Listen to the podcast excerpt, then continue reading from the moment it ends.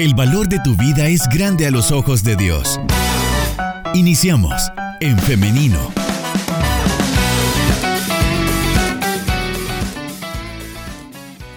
Regresamos con más de En Femenino y ahora saludamos a las personas que se están conectando desde ya a través de nuestro Facebook Live. Les recuerdo que también por esta plataforma usted puede participar con nosotros, puede estar dejando sus opiniones, sus comentarios o preguntas también si las hubiere.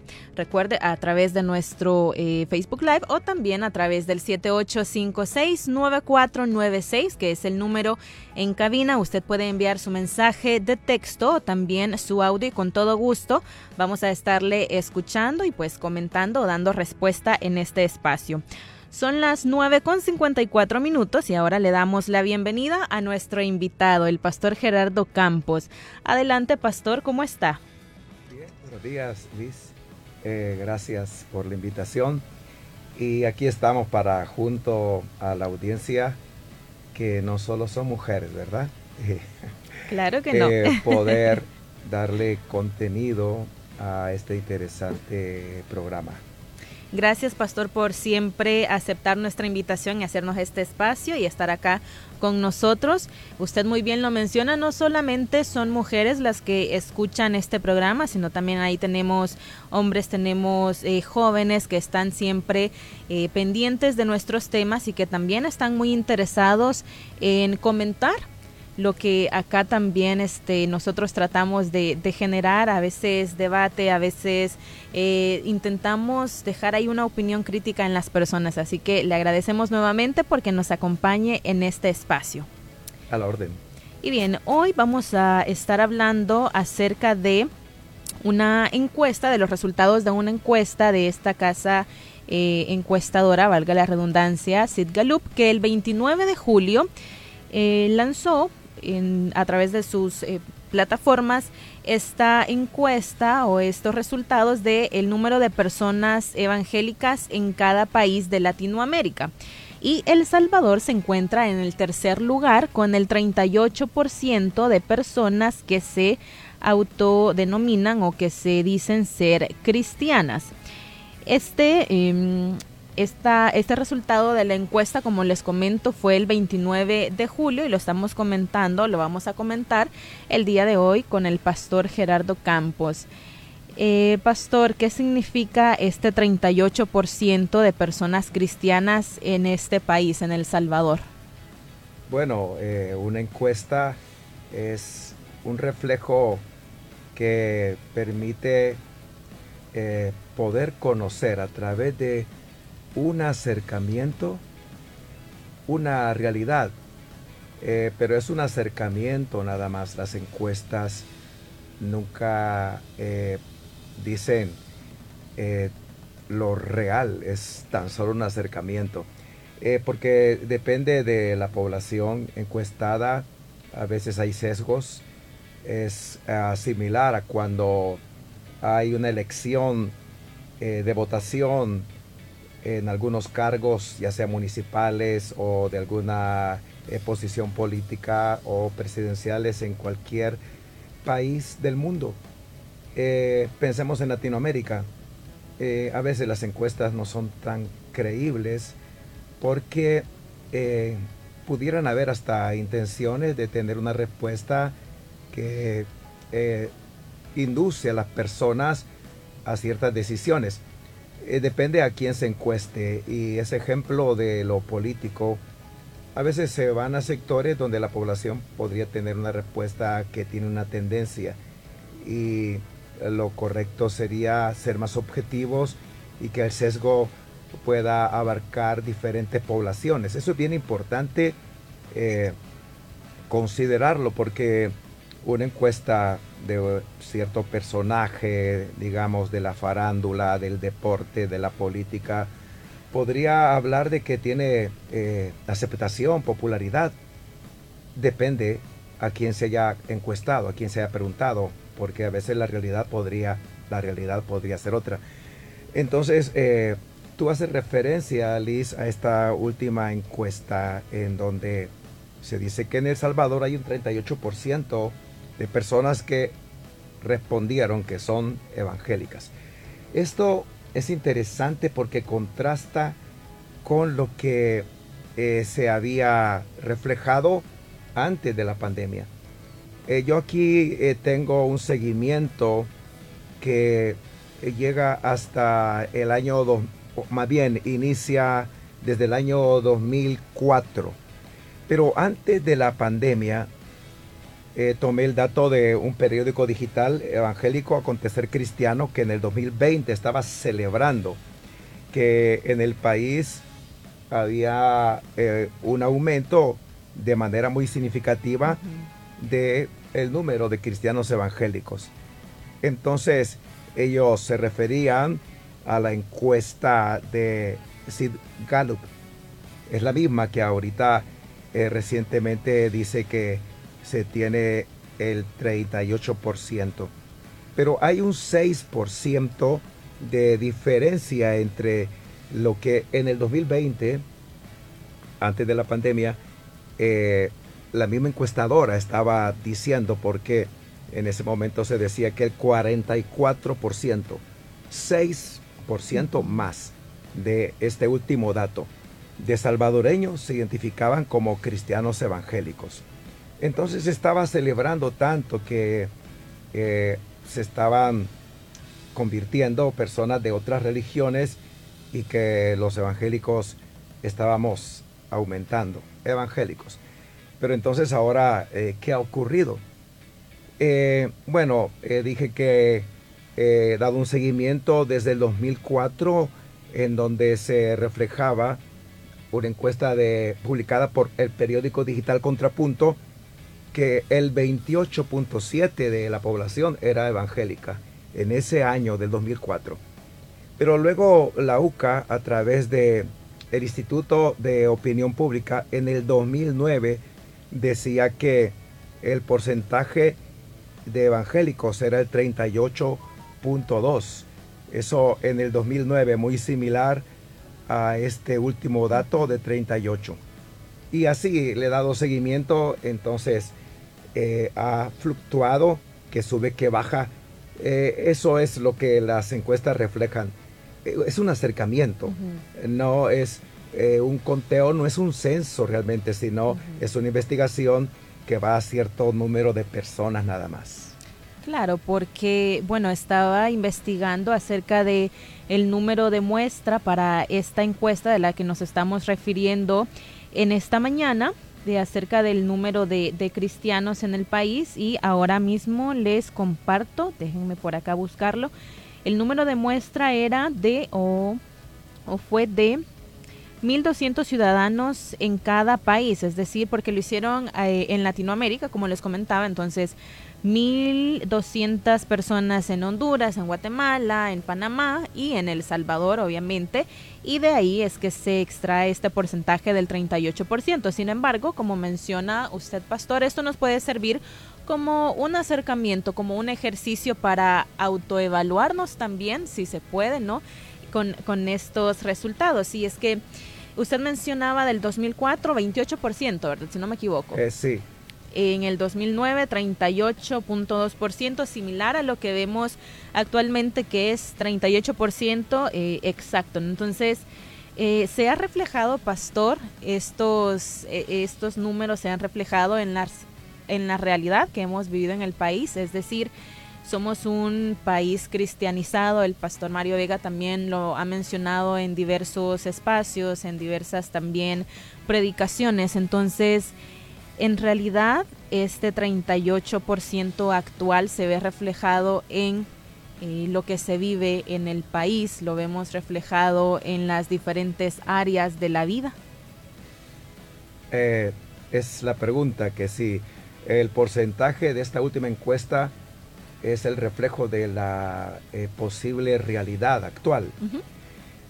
Bueno, eh, como dije, las encuestas han venido oscilando, que suben, que bajan, eh, porque depende de a quienes se pregunta qué sectores, pero hay encuestadoras eh, respetables que son objetivas y entonces procuran que su investigación no tenga una tendencia. hablando de 2020, que es la misma encuestadora, eh, que hay un porcentaje de diferencia de, de, crecimiento del 2020 al 2022 de un 6%. Entonces allí, en ese eh, cuadro, si refleja la realidad, eh, yo creo que es muy probable que esté reflejando una realidad que es el resultado de la pandemia, de una crisis mundial, eh, un golpe fuerte a la vulnerabilidad eh, del ser humano, de lo médico, el área de salud. Entonces, ante esa crisis que pone a prueba la fe, ahí es donde se evidencia porque es una prueba de fe toda crisis, en donde las personas respondemos de acuerdo a lo que realmente somos. Y los que tienen una fe en firme, y esa fe en firme, resultado del proceso de ser un no cristiano o un precristiano, como también se le ha llamado, a creer, lo cual ocurre por medio de la evangelización y llegamos a ser creyentes. Pero no basta con que una persona eh, sea creyente porque entonces su fe podría no estar muy fundamentada. Y ante una crisis se evidencia qué hay en el interior de cada persona, porque las crisis no forman el carácter de las personas. Se ha dicho eh, eso, que cuando tenemos una adversidad somos formados y nuestro carácter está siendo entonces eh, formado a través de esas situaciones adversas, pero no es así, al contrario, las crisis evidencian el carácter de cada persona, lo que somos en verdad. Por supuesto, a través, a través de las adversidades de la crisis crecemos, aprendemos, pero no es que el carácter ahí se forme, ya está formado, hay un crecimiento. Entonces, ¿qué pudo haber ocurrido con ese 6%. Pudiera ser que ese 6% eh, lamentablemente no eran personas tan firmes en la fe. Y ante una prueba de fe, lo más fácil cuando no estén firme, cuando no hay convicciones, cuando solo se es un creyente y no se continúa, porque estaba diciéndolo, para llegar a una iglesia evangélica, el proceso de evangelismo nos hace creyentes. Cuando recibimos la fe, pero no es todo. Hay congregaciones que estaban llenas o podrían estar colmadas de personas que somos datos estadísticos, que somos número, que somos creyentes, pero eso no garantiza la permanencia en la vida cristiana. Porque lo que en verdad va a garantizar es la firmeza que en cada persona haya, la convicción más profunda de su fe, y eso se logra a través de la continuidad de un proceso. Luego de ser creyente, a tener un seguimiento de Jesús que cada vez sea mejor. Eso nos hace discípulos. Y aquí la palabra clave entonces es esa, ser discípulo. ¿Y qué significa ser un discípulo? No es una persona que tan, tan solo consume fe y está esperando que Dios le bendiga y que Dios le dé que Dios le prospere. Porque esas personas que son consumidores de fe y que solo esperan recibir, realmente se van a llevar un chasco, una sorpresa a la hora de una adversidad. Porque eh, también hay bastante responsabilidad desde los púlpitos, que ofrecen un evangelio de gracia barata, que prometen que todo va a estar bien, que van a prosperar, que no le va a ir mal, que no van a enfermar y si alguien enferma, eh, pues algo malo está pasando, está fallándole a Dios, está en pecado, la palabra que utilizamos, o Dios está disgustado con esa persona. Y entonces cuando ante la pandemia, eh, las personas, tanto evangélicos como cualquier otra persona, experimentamos el golpe de esa crisis de salud, ante la enfermedad de un contagio, ante la escasez de recursos, ante un desempleo, ante la muerte de un ser querido muy cercano y ante eh, esa, voy a llamarlo, eh, ese engaño, iba a usar una palabra más fuerte, es lo mismo. ante el engaño de que cree y todo va a estar bien, la gente se desanimó y entonces piensa, eh, ¿dónde está ese Dios en el cual he creído? Del cual me habla la Biblia, pero la Biblia ha sido quizá malinterpretada porque Dios permite situaciones adversas, estamos en un mundo en el cual vamos a tener aflicción, no nos escapamos, no hemos sido glorificados hasta que estemos eh, perfectamente con el Señor, todo va a ser diferente, así como lo describe el Apocalipsis, que no va a haber llanto, no va a haber tristeza, no más lágrimas, no va a haber dolor. Pero eso es al final de toda una jornada. Eh, esa jornada va a llevarnos a llorar, a sufrir, a tener dolor, crisis, golpes que no esperábamos, golpes fuertes en la vida. que uno dice, Dios, ¿con quién me has confundido? Si yo soy tu hijo, tu hija. Entonces, son realidades que eh, hay que considerar, porque entonces la gente dice, no, eh, usted cree en Cristo, es evangélico, y quizá había respondido anteriormente, sí, gloria a Dios, aleluya, pero ante esa crisis de pandemia y todo lo que implicó, crisis financiera, eh, de desempleo, de tantas situaciones, podría que ahora esté respondiendo, pues era, pero ¿cómo que era? Sí, eh, yo pienso que ya no. Y entonces se le toma como uno y hay ese decrecimiento de ese 6%. Es una lectura que estoy haciendo. Claro.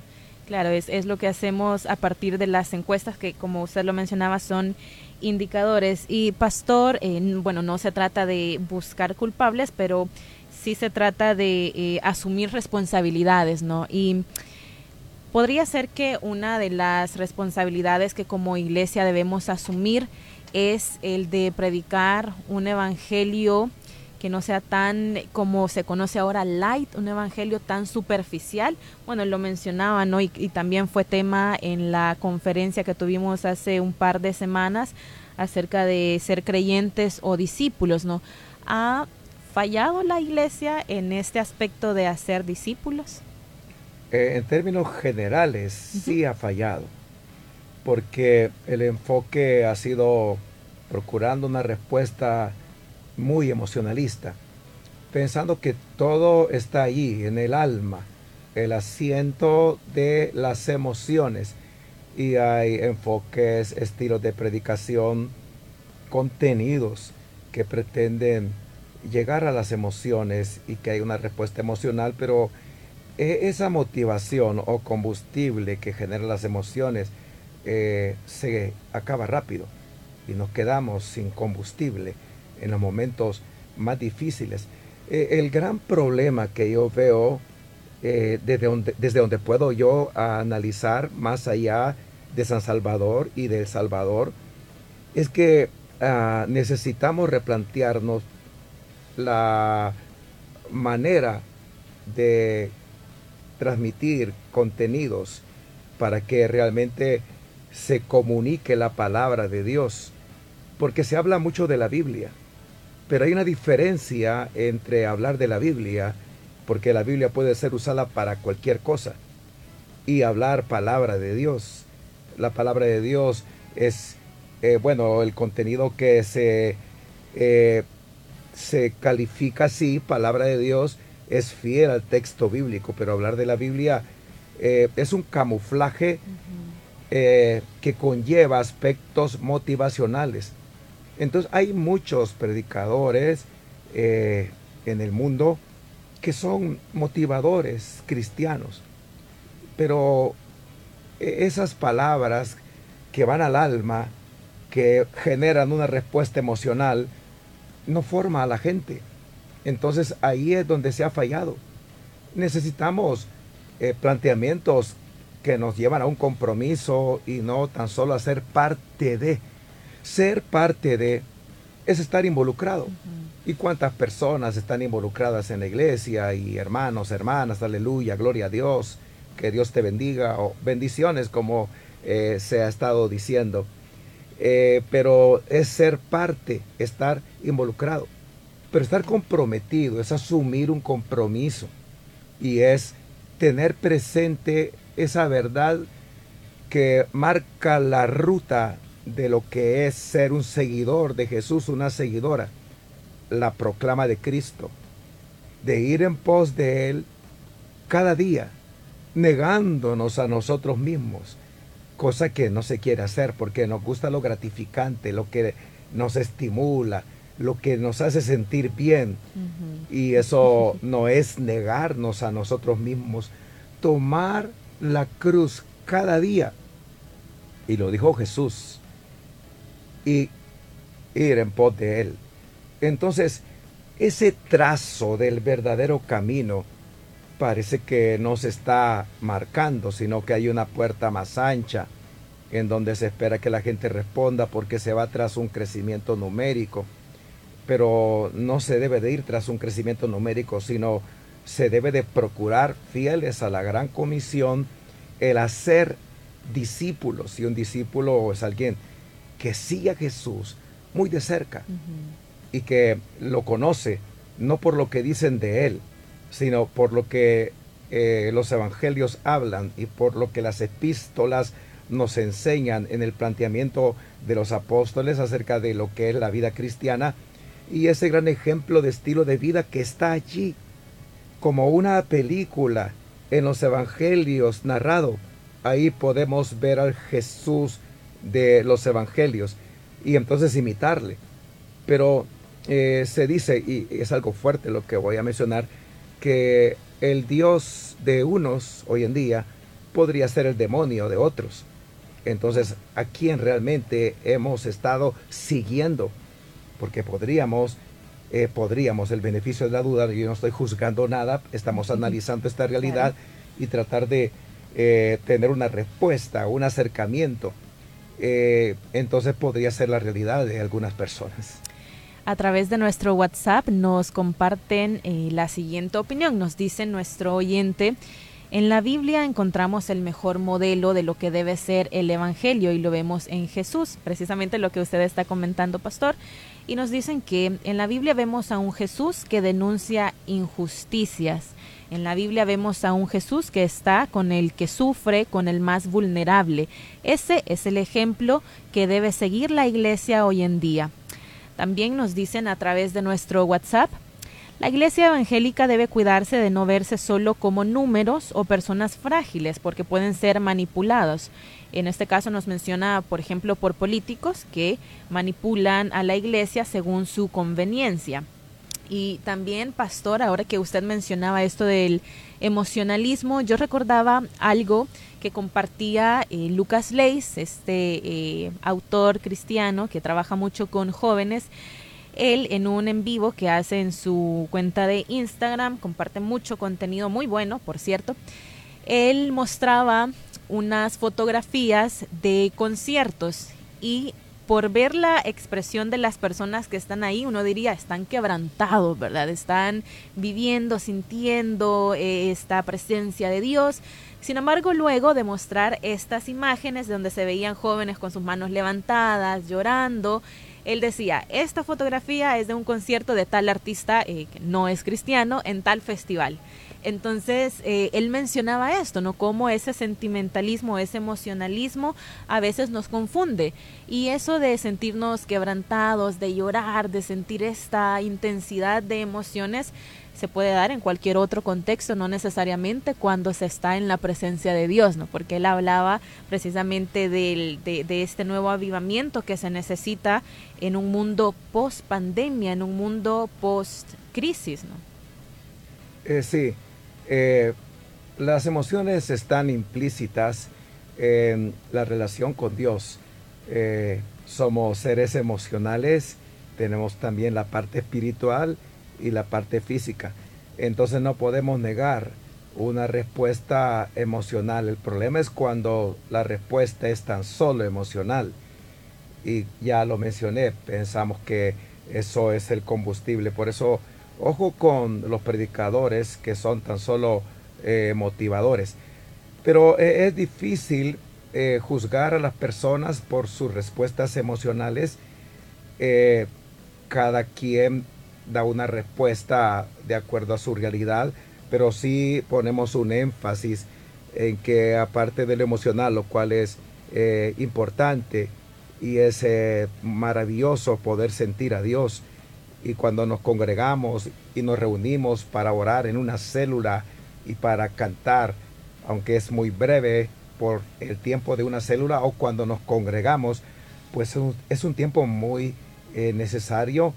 Eh, pero yo soy también crítico cuando en las congregaciones eh, el culto es más un concierto y predomina el sonido, los instrumentos, la voz del cantante y lamentablemente se eh, ha dejado de escuchar la voz de la iglesia adorando a Dios. Eso en algunos lugares, sí, estoy generalizando. Porque en particular yo recuerdo esta iglesia que era caracterizada, porque estoy en ella desde el año 78, eh, por escuchar como estruendo de muchas aguas la voz de la congregación a la distancia cuando uno se acercaba al lugar del culto de la congregación, podía escuchar ese sonido de miles de voces unidas. A veces en las iglesias podría haberse perdido eso y es muy triste. Entonces, ¿qué se está generando?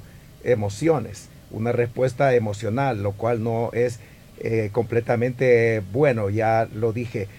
Eh, y entonces yo cuestiono en algunas iglesias eh, cómo la gente aprende a adorar eh, aprendemos ahora a orar, a cantar cuando escuchamos a los demás.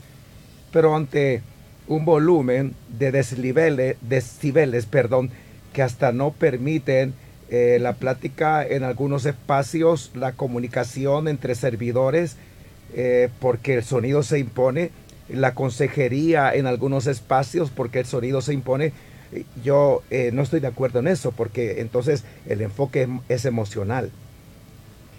De ahí la importancia de lo que significa avivamiento. Avivamiento no es una respuesta emotiva, no es tan solo hablar en lenguas, eso es maravilloso hacerlo, pero no es tan solo parte. Es un componente de la relación con Dios, de orar a Dios. Pero avivamiento, como se ha definido, eh, por lo menos en esta iglesia, eh, está bien claro, es la obediencia a la palabra cuando nos entregamos para decirle, eh, ¿qué quieres que haga? Habla, que tu siervo, y nos consideramos esclavos de Jesucristo y Él por consiguiente Señor, tu siervo oye, en esa disposición de obedecer. Eso es lo que debe significar avivamiento. Es un volver a Dios, pero un volver en obediencia, un volver en un deseo profundo, de conocer cuál es su voluntad y estar dispuesto a toda costa o a todo costo a obedecerle a Él. Pero hoy en día se quiere recibir más que dar. Pero ahí está el registro, aunque es un registro tardío porque no lo encontramos en ninguno de los evangelios que Pablo refirió, hablando de las palabras de Jesús. Más bienaventurado es dar que recibir. Eso es importante. Entonces dar dar vida, eh, ayudar, ser solidario. Eh, no podemos eludir de diferentes ámbitos o aspectos de lo social eh, de este mundo con diferentes componentes que también tiene que ver con el aspecto político, el aspecto económico, el aspecto de salud. es integral. Pero entonces dar una respuesta que la iglesia está obligada, como Jesús la dio, y lo mencionaba ahí en el comentario. Esa es la ruta y no tan solo congregarme para recibir y decir gloria a Dios, qué tremendo estuvo el culto, pero la prédica jamás eh, se recuerda. Eh, no queda una verdad ahí que nos genere un ideal de vida, porque tan solo produjo una motivación que durará tan solo horas. En la medida que la adrenalina baja, también la motivación deja de ser.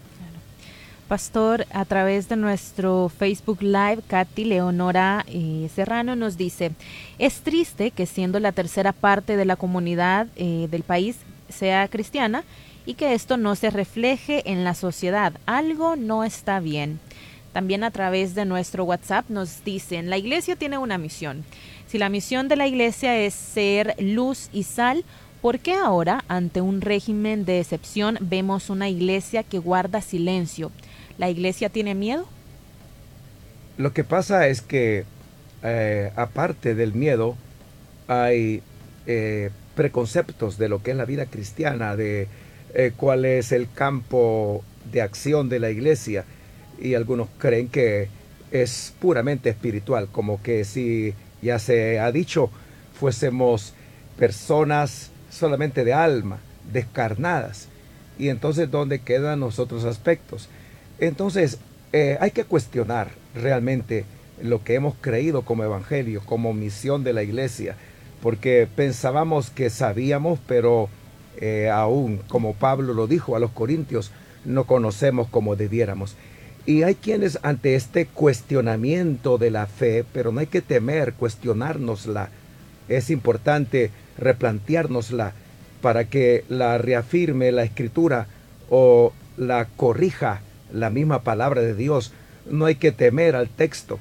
Ante este replanteamiento algunos dicen, eh, no, hay que hacer apología y defender la fe, la sana doctrina pero la fe, la sana doctrina son las creencias que recibieron de alguien que tuvo un acercamiento, pero no el completo. Porque nunca dejamos de aprender, seguimos creciendo. Y no es que la Biblia esté diciendo otra cosa, la Biblia dice lo que dice.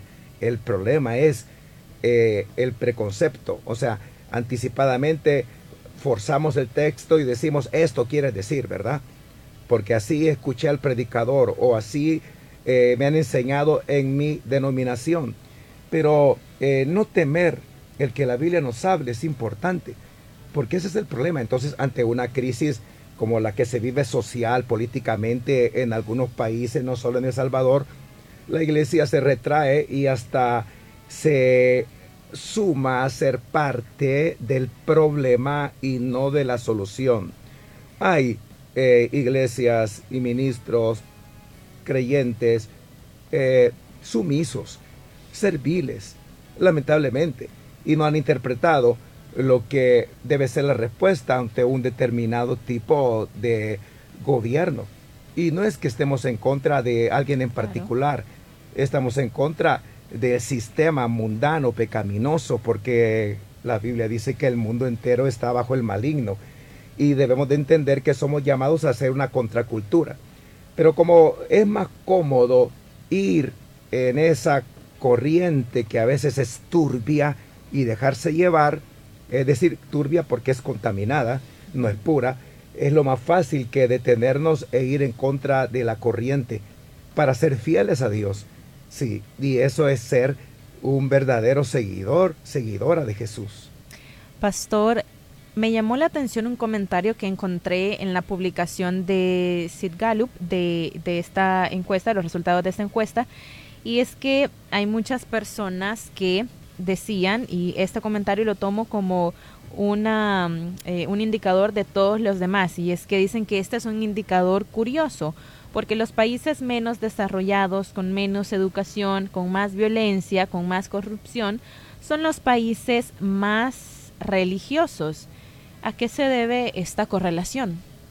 Bueno, ante una situación de vulnerabilidad, de peligro, de que no se tiene nada, porque el diablo en el sistema eh, de cosas, o sea, cómo funciona la sociedad, le ha arrebatado al ser humano todo, le ha despojado todo en absoluto. Es triste. Allí es donde el Evangelio llega el pueblo que estaba sentado en tinieblas, dijo Jesús, luz le ha resplandecido, hablando de su ministerio en ciertas áreas de esa Galilea empobrecida. Entonces, la riqueza verdadera y la única que una persona marginada, humillada, humillada al extremo, eh, la única esperanza es la que el Evangelio trae es una respuesta entonces a esa fe gloriosa, a esa salvación de Dios que ha manifestado el ser humano cuando ya nadie piensa en él, cuando ya no cuenta, cuando no tiene ninguna esperanza. Esa es la respuesta que nosotros como iglesia debemos de seguir dando a las personas. Y no solo conformarnos con el proceso de evangelización que hace de un pre o no creyente un creyente, sino continuar con el proceso de discipulado para hacerles y convertirnos todos en mejores seguidores de Jesús. Pastor, vamos llegando al final de esta entrevista, pero antes de despedirnos quisiera que comentara cuáles son los retos eh, a los que se enfrenta la iglesia evangélica en la actualidad. Yo creo que el más grande reto es la definición y la respuesta que Dios espera, que Cristo quiere que demos ante la pregunta, ¿quién dicen ustedes que es el Hijo del Hombre? Y esa pregunta la formuló en Cesarea de Filipos. Eh, era emblemático el lugar para el imperio. Ese imperio que hacía que la gente reconociera a César como Dios. Ahí Jesús dijo, ¿y ustedes quién dicen que es el Hijo del Hombre? Entonces nuestra respuesta a esa pregunta, que como alguien escribió, es creer para dejar de creer o dejar de creer para creer. Cuando respondemos correctamente como Pedro lo hizo, tú eres el Cristo, el Hijo del Dios viviente. Entonces responder correctamente a quién es Jesús, responderle a Él es una gran necesidad porque queremos tener la respuesta, pero seguimos creyendo en cosas y en personajes que bloquean el convertirnos en verdaderos seguidores de Jesús. Entonces, creer en verdad ante la respuesta que Cristo espera que le demos para dejar de creer. Muy bien. Muchas gracias, Pastor, por esta reflexión final. Muchas gracias también por habernos acompañado en esta mañana. Agradecemos también a nuestra audiencia que ha estado participando con nosotros. Algo muy positivo es que las personas están muy interesadas en saber qué podemos hacer ante esta situación, ante esta condición que nos estamos enfrentando como cristianos. Y eso a mí me parece que es una oportunidad, ¿no? Tanto para... Eh, por ejemplo, desde los púlpitos, ¿no? Tener un cambio de dirección si es que no estamos eh, en el camino correcto de anunciar el Evangelio. Y también para nosotros como cristianos, como miembros de la iglesia, para ver en qué podemos también mejorar, qué podemos hacer para ir y ser, como nos decían en un comentario, ser luz y sal, esta misión que tenemos como iglesia. Pastor, le agradecemos una vez más. Sí, a la orden. Y requerirá eso que tú has dicho para cerrar, fidelidad a Dios más que a las instituciones, denominaciones, los hombres. Amén, me gusta eso, pastor. Muchas gracias. Le deseamos que tenga un feliz día. Igualmente, bendiciones. Y ahora también yo quiero agradecer a ustedes, a nuestra audiencia que ha estado participando y ha estado en sintonía de nuestro programa. Son sus opiniones, son sus comentarios los que también hacen de esta conversación un espacio rico para aprender, para reflexionar. Ahora yo quiero hacerle una invitación y es para el día de mañana. Si así Dios lo permite, encontrémonos nuevamente a las 9.30 en punto a través del 100.5 FM y también a través de nuestro Facebook Live en el Femenino SB. Muchas gracias a todos los que estuvieron participando también a través de nuestra eh, fanpage en Facebook. Nos escuchamos entonces mañana, si así Dios lo permite. Que tengan un feliz día. Bendiciones. Construye tu vida con pensamiento propio. Hasta la próxima.